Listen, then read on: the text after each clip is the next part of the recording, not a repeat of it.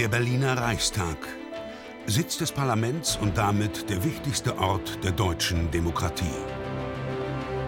Er ist auch ein Überlebenskünstler. Er wird verachtet, in Brand gesetzt, erobert und eingemauert. Und ist doch ein Ort für große Momente. Kaiser hat abgedankt. Er und seine Freunde sind verschwunden. Ihr Völker der Welt, schaut auf diese Stadt. Den Frieden der Welt dienen. Die Geschichte des Reichstagsgebäudes ist von einer unglaublichen Intensität, im Guten und im Schlechten.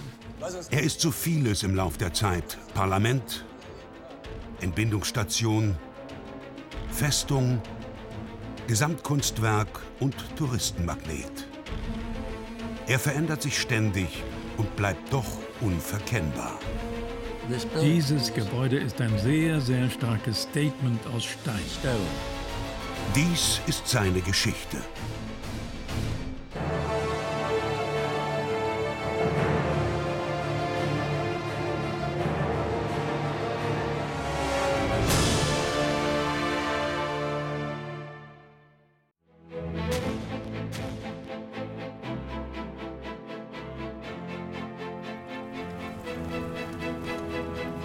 Der 5. Dezember 1894 ist ein Festtag in Berlin.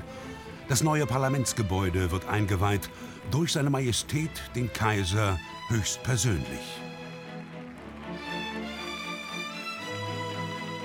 Nur die Person, die sich am meisten freuen sollte, wartet mit gemischten Gefühlen im frisch vollendeten Bau.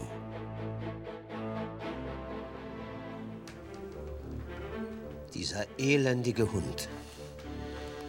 Der Architekt des Reichstags, Paul Wallot. Zur Feier der Einweihung hat Kaiser Wilhelm II. zahlreiche Orden verliehen. Einer aber fehlt auf der Liste. Ausgerechnet der Architekt. Wilhelm II. hat den Reichstag öffentlich als Gipfel der Geschmacklosigkeit bezeichnet. Und so wartet der Baumeister vergeblich auf den üblichen Orden. Mein lieber Wallot, Eure Majestät? ganz schön groß geworden. Naja, Sie sind ja auch im Geld geschwommen. Reichsaffenhaus. So sehr wie der Bau missfällt dem Kaiser sein Zweck.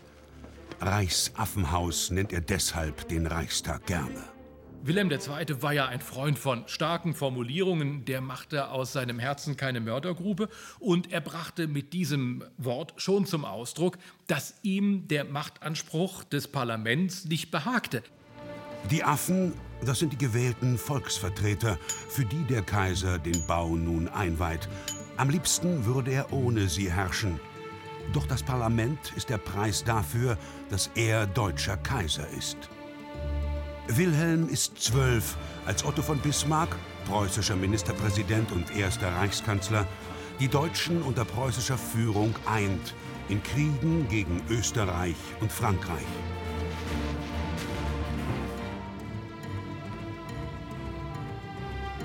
(1871) wird Wilhelms Großvater zum deutschen Kaiser ausgerufen. Die meisten Bürger bejubeln die Einheit, auch weil Bismarck ihren Forderungen entgegenkommt. 1871 wird ein gesamtdeutsches Parlament gewählt, der Reichstag.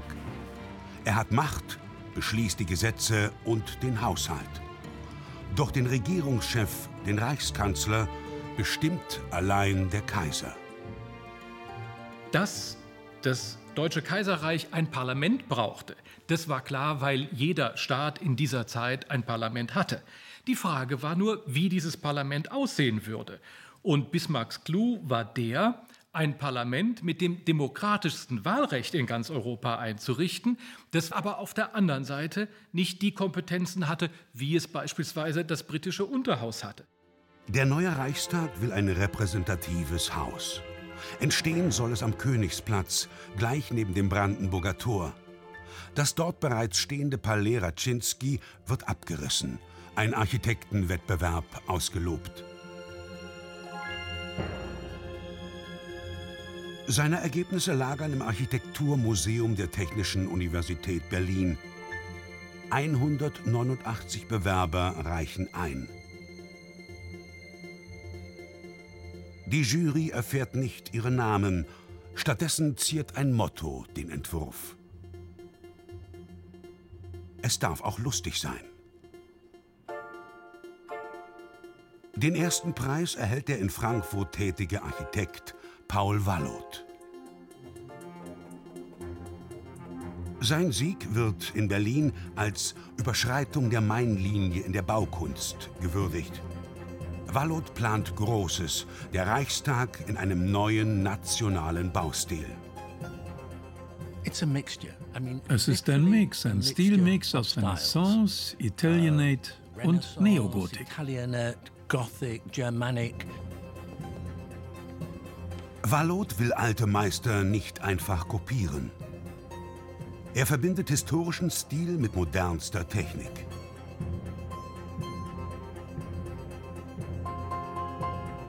Der quadratische Bau mit den markanten Vierecktürmen ist Renaissance.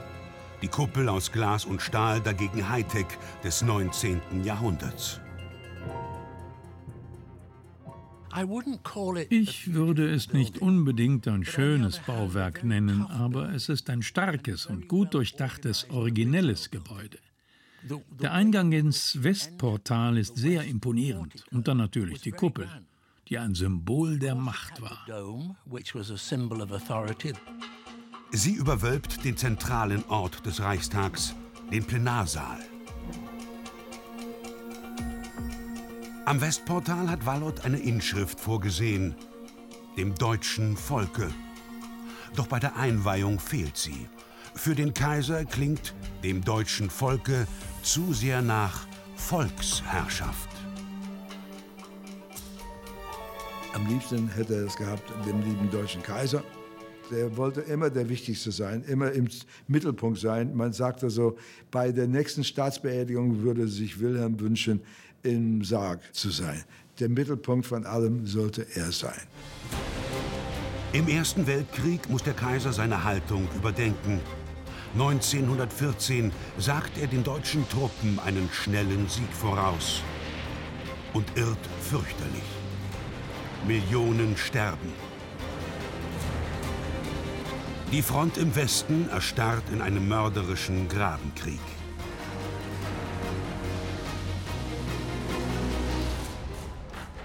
Das trübt die Stimmung in der Heimat und macht die Regierung in Berlin nervös. Als im August 1915 eine Zeitung vorschlägt, die Inschrift dem deutschen Volke jetzt doch am Reichstag anzubringen, schickt das Kanzleramt sofort einen Brief an den Kaiser. Eine nochmalige Ablehnung dieses Wunsches sei kaum denkbar.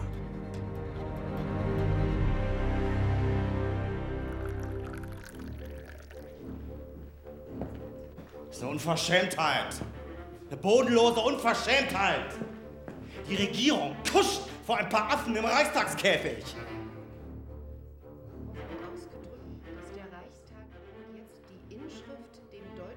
Wilhelm II. muss sich entscheiden. Bleibt er bei seinem früheren Nein gegen den drängenden Rat seiner Regierung? Was wirst du antworten? Dass sie mich damit in Ruhe lassen sollen.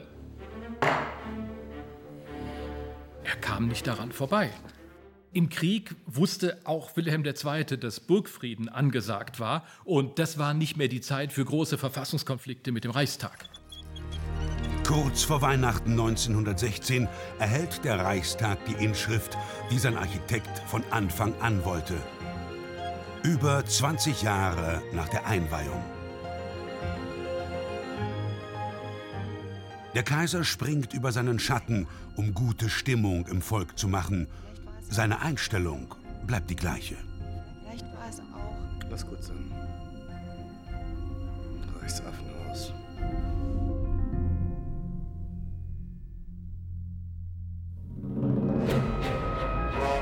Anfang November 1918 kommt es zum Aufruhr. Der Krieg ist verloren, viele Menschen hungern. Jetzt meutern die Soldaten, die Arbeiter schließen sich an.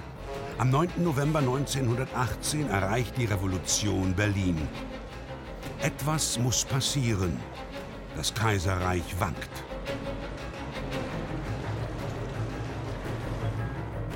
Vor dem Reichstag sammelt sich am Mittag des 9. November eine riesige Menge.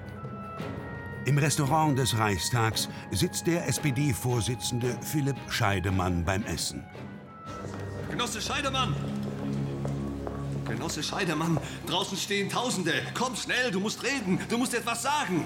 Scheidemann lässt sich überreden, denn er hat große Neuigkeiten. Reichskanzler von Baden hat gerade die Abdankung des Kaisers mitgeteilt und sein Amt dem Sozialdemokraten Friedrich Ebert übergeben. Scheidemanns Rede aus einem Fenster des Reichstags gilt als Geburtsstunde der Republik. Doch das Bild, das ihn in diesem Moment zeigen soll, ist wohl eine Fotomontage. Und was er genau sagte, ist unklar. Seine berühmte Rede hat Scheidemann erst Jahre später auf Platte gesprochen. Alte und Morsche, die Monarchie ist zusammengebrochen. Es lebe das Neue, es lebe die Deutsche Republik. Eines ist gewiss. Am Abend des 9. November ist das Kaiserreich Geschichte. Die neue Republik hat es schwer.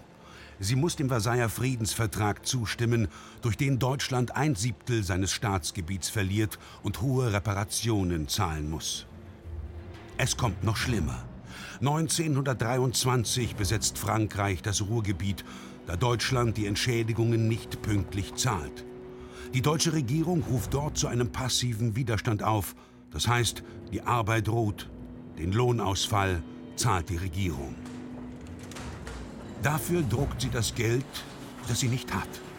Der Wert der Mark sinkt ins Bodenlose und bringt Millionen Deutsche um ihre Ersparnisse. Aufstände brechen los. In München ruft Adolf Hitler zum Sturz der Republik auf. Noch scheitert er. Im Reichstag kommt es zur Zerreißprobe. Das Parlament hat in der Republik an Macht gewonnen. Es kann jetzt den Kanzler stürzen.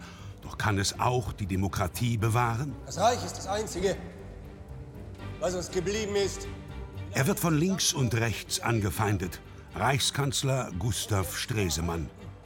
Er bricht den Widerstand im Ruhrgebiet ab, stabilisiert die Mark und sucht die Verständigung mit dem sogenannten Erzfeind Frankreich. Die Leute im Ruhrgebiet werden im Stich gelassen! Der Abbruch des passiven Wider... Aus Feigheit von dem Volk! Wo bleibt die deutsche Ehre? Buh! Das kostet Ihnen den Kopf. Hoffentlich haben Sie recht. Der Mut hierzu ist vielleicht nationaler als all die Phrasen, mit denen dagegen angekämpft wird. Aber was fehlt dem deutschen Volke? Uns fehlt der Mut zur Verantwortlichkeit. Verantwortung für Stresemann heißt eben auch Kompromisse einzugehen, heißt eben auch die zweit- oder drittbeste Lösung zu akzeptieren, statt sich auf einen Standpunkt der Unbedingtheit zu stellen und nur das Ganze oder gar nichts zu akzeptieren, aber letztendlich damit keine Politik zu machen.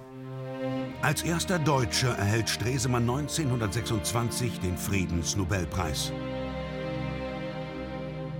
Als er im Oktober 1929 stirbt, wird sein Sarg im Plenarsaal des Reichstags aufgebahrt.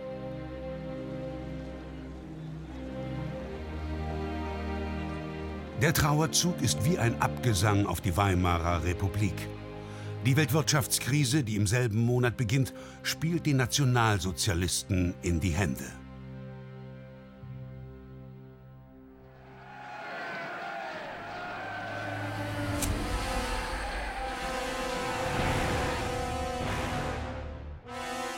Am 30. Januar wird Hitler zum Reichskanzler ernannt.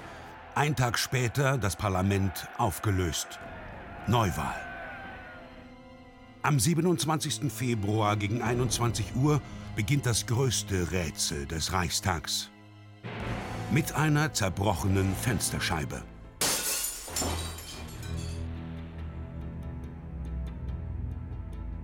Der Einbrecher ist ein holländischer Kommunist, Marinus van der Lubbe.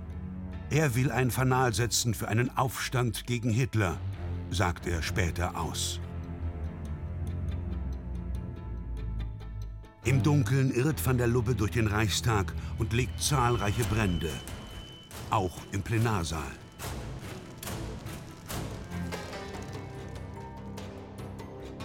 Gegen 21.27 Uhr kommt es dort zu einer Rauchgasexplosion.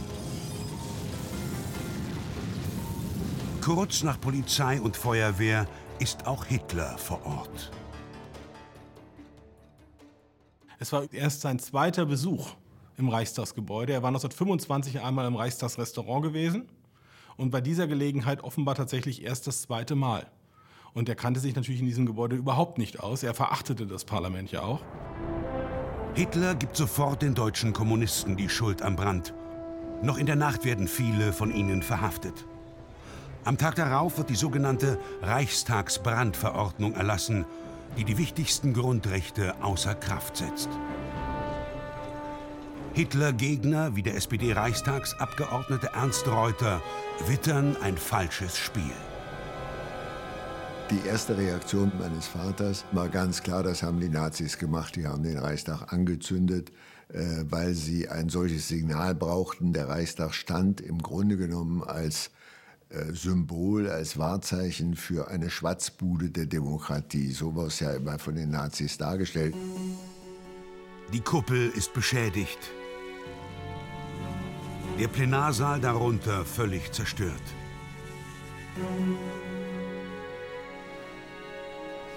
Marinus van der Lubbe wird zum Tode verurteilt und hingerichtet, die mitangeklagten Kommunisten jedoch freigesprochen.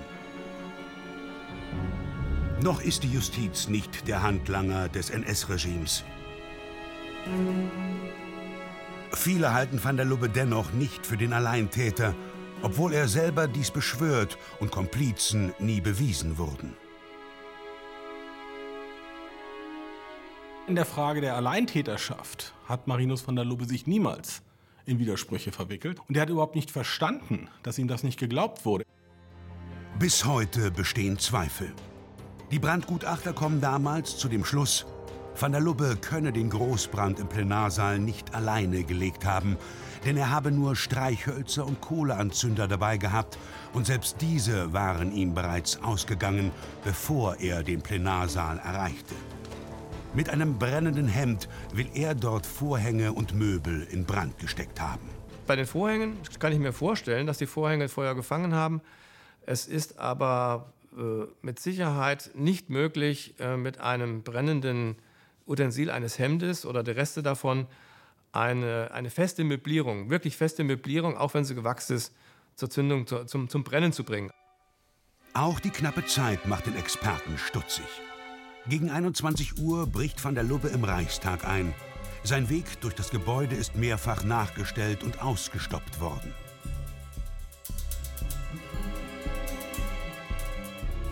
Das Ergebnis? Vom Moment, wo er den Plenarsaal erreicht, bis zur Rauchgasexplosion vergingen nicht mehr als zehn Minuten. Zu wenig, meint der Experte. Das ist ja die entscheidende Frage. Ne? Also es soll, innerhalb von zehn Minuten passiert sein. Ähm, glaube ich, dass es ohne massiven Brandbeschleuniger nicht möglich ist, so einen großen Raum auf die Temperatur zu bringen, dass Möbel anfangen zu brennen, dass äh, die Wände anfangen zu brennen und dass es tatsächlich zu diesen ähm, extremen Rauchgasen kommt, dass dann eben so eine, so eine Feuerwolke entstanden ist. Es bleibt das größte Geheimnis des Reichstags. Doch ist die Frage historisch überhaupt entscheidend, wer den Brand gelegt hat? Das Entscheidende am Reichstagsbrand ist nicht die Frage, wer ihn angezündet hat, sondern was daraus geworden ist. Und diese Konsequenzen sind in der Tat ganz erheblich. Mit der Reichstagsbrandverordnung haben die Nationalsozialisten den Durchbruch dazu erzielt, das totalitäre Regime in Deutschland aufzubauen und die Grundrechte außer Kraft zu setzen. Der Reichstag ist dem NS-Regime durch den Brand als Schauplatz künftig entzogen. In der umgebauten Krolloper gegenüber erlebt das Parlament seine dunkelsten Stunden. Hitler droht den Juden Vernichtung an. Sondern die Vernichtung der jüdischen Rasse in Europa. Die Karikatur eines Parlaments. Alle gehören einer Partei an. Die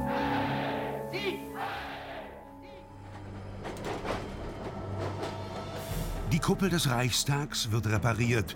Der ausgebrannte Plenarsaal darunter bleibt leer.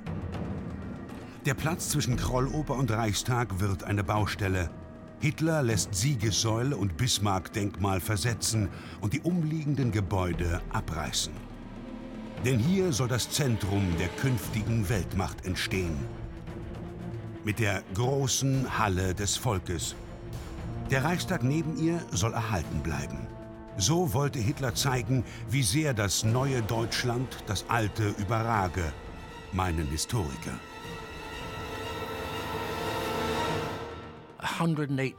Platz für 180.000 Menschen, 290 Meter Durchmesser. Der Reichstag hätte dreimal hineingepasst. Er hätte neben der Halle des Volkes wie ein Zwerg gewirkt, etwas relativ Unbedeutendes an der Seite dieses heroisch gesteigerten, übersteigerten Bauwerks.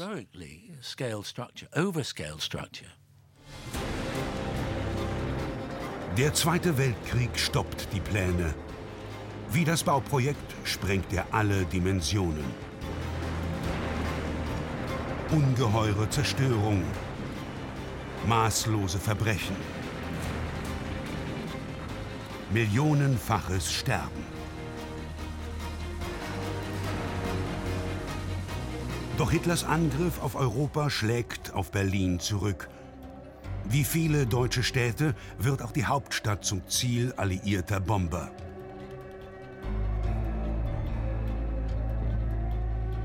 Die Bevölkerung sucht in Kellern und Bunkern vor den nächtlichen Angriffen Zuflucht. Die Berliner Charité hat eine Entbindungsstation in ein sicheres Gebäude in der Nähe verlegt. Hier findet die hochschwangere Hildegard Dickhoff Zuflucht.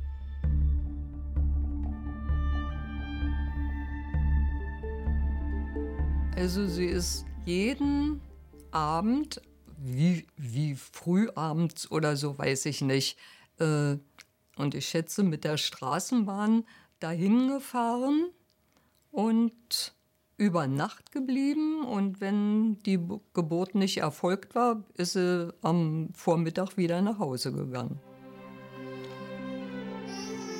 Nicht am 15. September 1944. An diesem Tag bringt sie ihre Tochter Mareile zur Welt.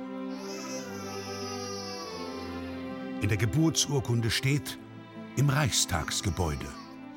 Zwischen 80 und 200 Kinder wurden hier geboren. Wie fühlt man sich, wenn man zu ihnen gehört? Irgendwie erinnert es mich immer ein bisschen an Kennedy, als der gesagt hat, ich bin ein Berliner. So ähnlich fühle ich, äh, wenn ich sage, ich bin im Reichstagsgebäude geboren. Die Fenster und Eingänge ihres Geburtsortes sind zugemauert. Der Reichstag ist eine Festung geworden.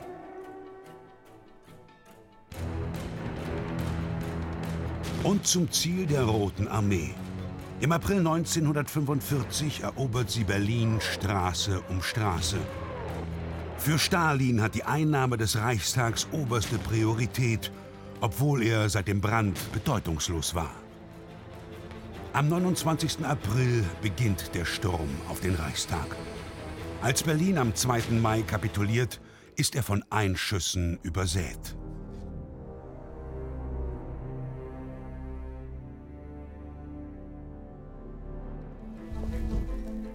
Am 2. Mai frühmorgens, nach dem Ende der Kämpfe, erreicht Jewgeni Chaldee den Reichstag. Der Fotograf ist extra aus Moskau eingeflogen, um Siegesfotos zu machen. Ganz bewusst wählt er den Reichstag als Motiv. Alle sprachen vom Reichstag. Reichstag. Deshalb habe ich mich da hindurchgeschlagen. Es war ein unheimlicher Krach in der Eingangshalle. Irgendwer trank Alkohol, Wodka. Die Soldaten umarmten einander. Sie feiern den Sieg. Vier Jahre Krieg liegen hinter ihnen. Hinter Calde auch ein furchtbarer Verlust. Er ist Jude. Seine engste Familie wurde von Deutschen ermordet. Was fühlt er ihnen gegenüber? Und dann sagt er immer, immer die gleiche Antwort, ich kann vergeben, aber nicht vergessen. Denn mein Vater und meine beiden Schwestern sind bei lebendigem Leibe auf der Krim in eine Kohlengrube geworfen worden. Und das kann man einfach nicht vergessen.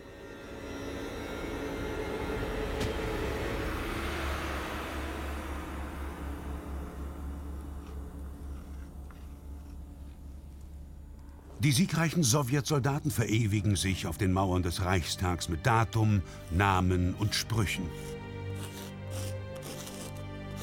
Viele dieser Graffiti wurden konserviert und sind bis heute im Reichstag zu sehen.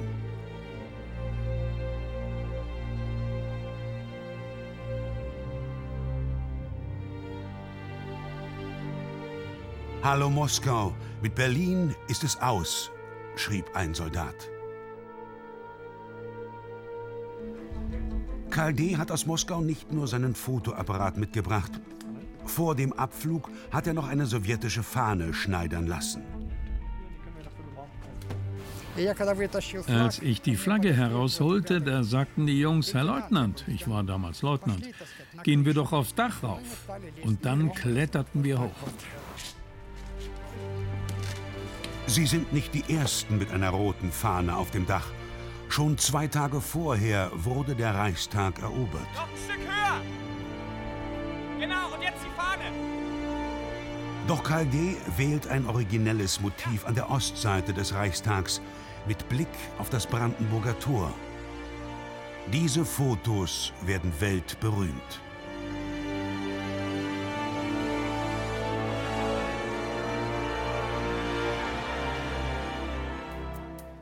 Noch in der Nacht fliegt Calde nach Moskau zurück und entwickelt die Bilder.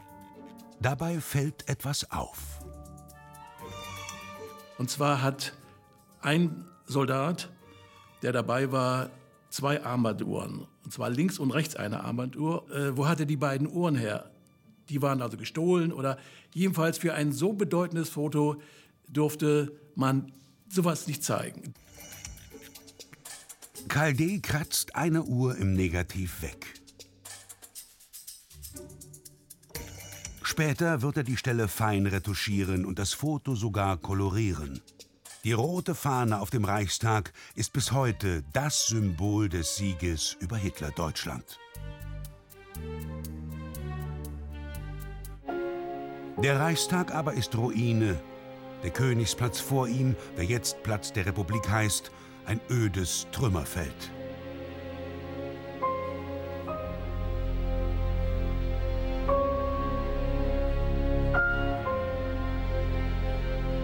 Für viele Deutsche bleibt der Reichstag dennoch ein besonderer Ort, auch als Ruine mit Graffiti überdeckt. Der ehemalige SPD-Reichstagsabgeordnete Ernst Reuter, der im Nachkriegs-Berlin Karriere macht, lässt sich hier interviewen. Für meinen Vater war dieser Reichstag ein Symbol von Demokratie und Freiheit. Das Reichstagsgebäude, das da stand, ausgebrannt, äh, in Trümmern in weiten Teilen, hatte doch aber noch an seinem Westportal die Überschrift dem deutschen Volke. Und das war ein Symbol, dass es in dem deutschen Volk Demokratie gegeben hatte. 1948 gerät sie in Berlin in Gefahr. Die Sowjets blockieren Strom und Nachschub für West-Berlin.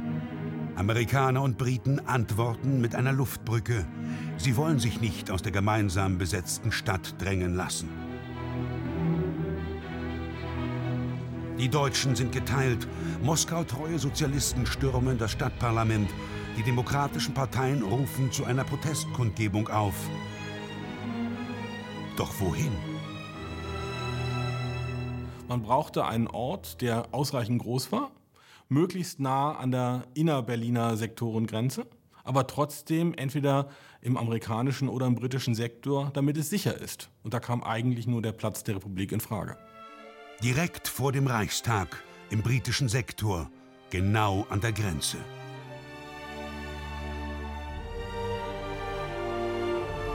»350.000 Menschen strömen am 9. September 48 zur Reichstagsruine und hören eine historische Rede. Der gewählte Oberbürgermeister Ernst Reuter ruft den Westen zur Hilfe.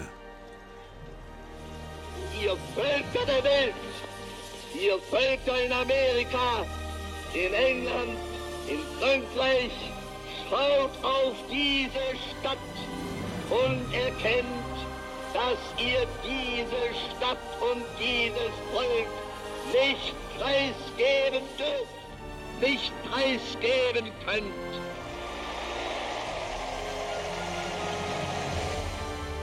Ohne diese Rede wäre vielleicht der Reichstag irgendwann abgerissen worden. Nach dieser Rede von Ernst Reuter während der Berlin-Blockade war das vollkommen undenkbar. Es war jetzt ein Symbol der deutschen Einheit und des Kampfes gegen die deutsche Teilung.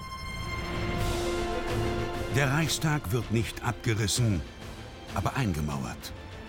Nur wenige Meter von seiner Ostseite entfernt errichtet die DDR 1961 das Symbol der Teilung.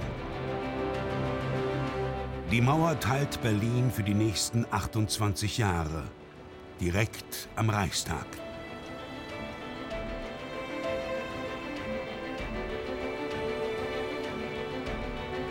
In den 60er Jahren wird die Ruine aufwendig instand gesetzt.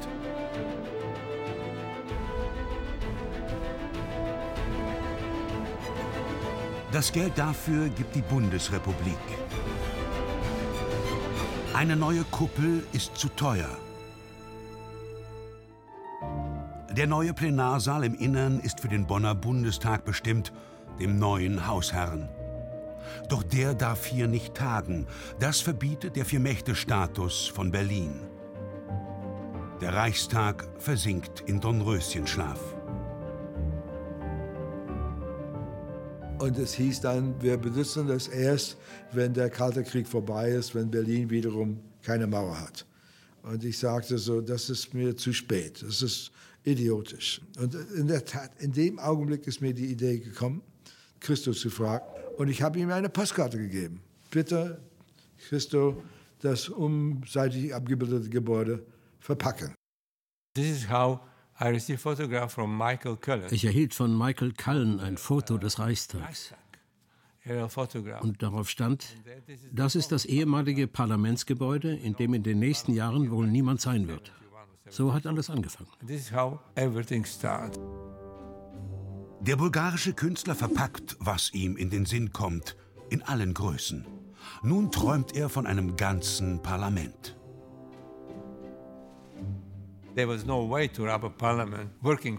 Ein Parlament, das genutzt wird, ist natürlich schwer zu verpacken. Doch der leerstehende Reichstag im Niemandsland an der Grenze zwischen britischem und sowjetischem Sektor war perfekt. Christo fragt die Hausherren des Reichstags und erhält immer wieder Absagen. 1988 wird Rita Süßmuth Bundestagspräsidentin. Sie zeigt sich offener. Das, das macht man nicht, hieß eine Reihe von Antworten. Den berührt man nicht. Aber wieso kann man nicht das, was einem wertvoll ist, ist auch berühren? Gerade in der Verhüllung.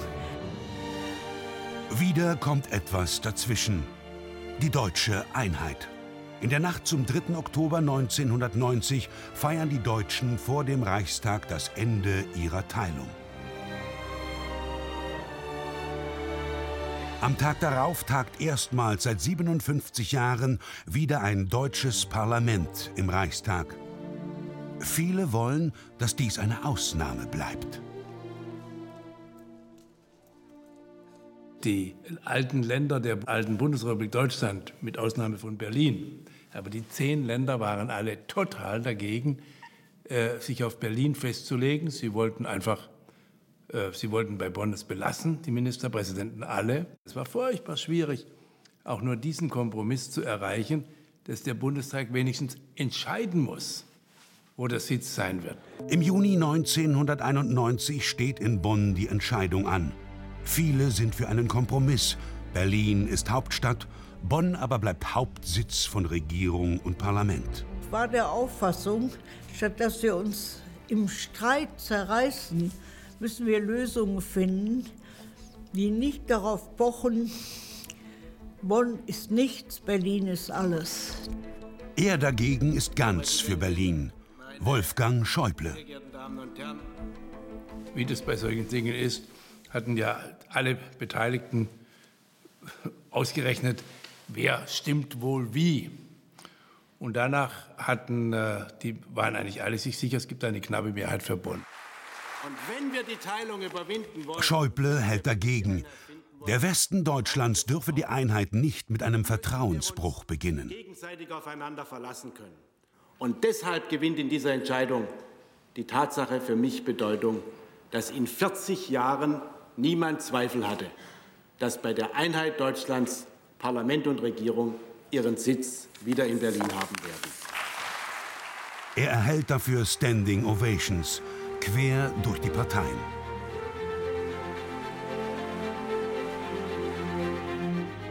Ich hatte jedenfalls das Gefühl, als ich zu Ende war, dass ich eine gewisse Wirkung auf die Kollegen ausgeübt habe und habe auch zu dem auf der Regierungsbank neben mir sitzenden Bundesjustizminister, ich war ja Innenminister, Klaus Kinkel gesagt, wenn wir jetzt abstimmen würden, dann würden wir gewinnen. So war die Stimmung im Saal.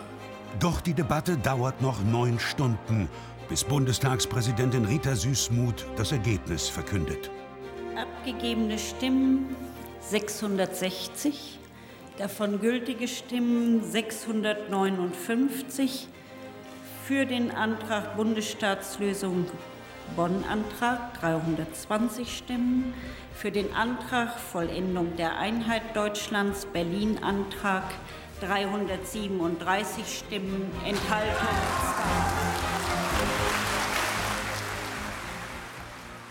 Ich habe die verlesen. War ja eine knappe Entscheidung, sehr knapp. Und jetzt wird gefeiert. Und dann habe ich gesagt, und jetzt wird gefeiert. Aber es ist wichtig, dass wir in der Demokratie mal Verlierer, mal Gewinner sind. Denn das Entscheidende ist ja für das Demokratische auch, dass der Verlierer von gestern der Gewinner von übermorgen sein kann oder manchmal schon von morgen. Doch bevor der Bonner Bundestag in den Berliner Reichstag umzieht, bekommt er ein neues Gewand. Auf Zeit. Mit rund 110.000 Quadratmeter Stoff umhüllen Christo und seine Frau Jean-Claude den gesamten Bau. Im Juni 1995, 24 Jahre nach der ersten Idee, sind sie endlich am Ziel. Wir hatten diese kostbaren 14 oder 16 Tage. Da wäre es doch dumm gewesen, ins Bett zu gehen. Wir blieben bis spät nachts auf und standen mit der ersten Sonne auf. Ich wollte alles sehen, im Regen, im Wind, in der Sonne. Das war etwas, das wir erleben wollten und nie wieder erleben würden. Es wird ein Riesenerfolg. Rund fünf Millionen Menschen besuchen den verpackten Reichstag. Manche schreiben der Verhüllung eine fast magische Wirkung zu. Sie verjage die Geister der Vergangenheit aus dem Gebäude. Denen geben spätestens die Bautrupps den Rest. Im Innern bleibt von den Umbauten der 60er Jahre fast nichts erhalten. Der britische Star-Architekt Norman Foster plant für das alte und künftige Parlamentsgebäude einen radikalen Neuanfang.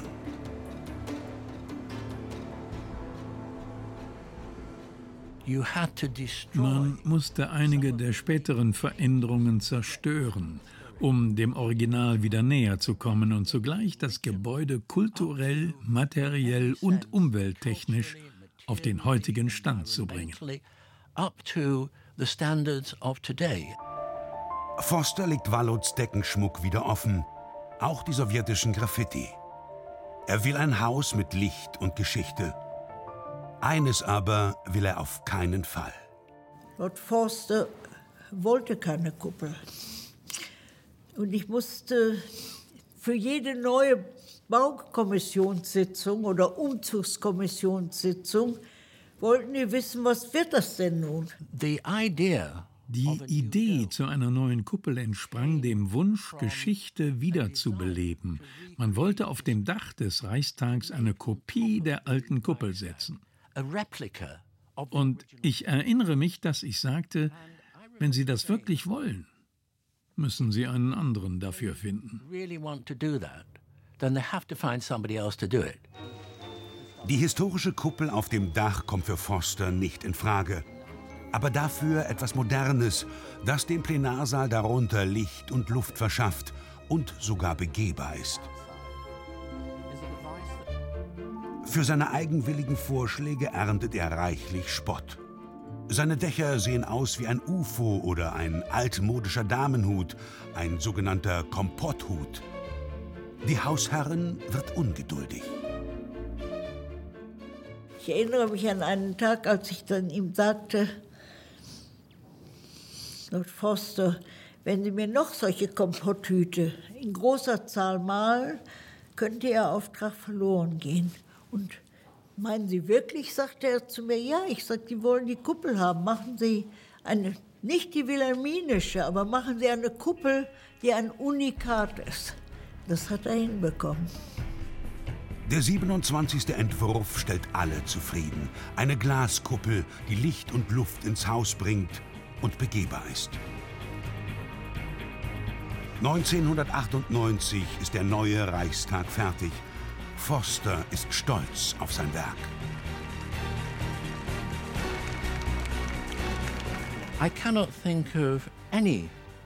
Ich kenne kein anderes Parlament in der Welt, in dem man aufs Dach steigen kann und sich symbolisch über die Politiker erhebt. Die neue Kuppel wird ein Touristenmagnet. Über eine Million Menschen besuchen sie jedes Jahr. Sie wandeln in luftiger Höhe direkt über den Plenarsaal. Das deutsche Parlament ist zurück im Reichstag, auch wenn es jetzt Bundestag heißt. Es ist das jüngste Kapitel in einem Bau voller Geschichten von Architekten, Künstlern, Soldaten, Neugeborenen, Brandstiftern, Politikern und Kaisern. Ein Superbau der Geschichte. Die Geschichte des Reichstagsgebäudes ist ja für für die deutsche Geschichte im 20. Jahrhundert von einer unglaublichen Intensität in, in uh, unendlich viel im, im, Guten und im Schlechten. Das ist fast eine Happy End Geschichte oder das Happy End einer langen Geschichte, aber Geschichte ist nie am Ende. Der Reichstag hat schlimmste Stürme überstanden. Das Symbol der deutschen Demokratie und Einheit ist ein Überlebenskünstler und Zeuge für eine historische Erfahrung. Wer auf Dauer Bestand haben will, braucht auch eine gehörige Portion Glück.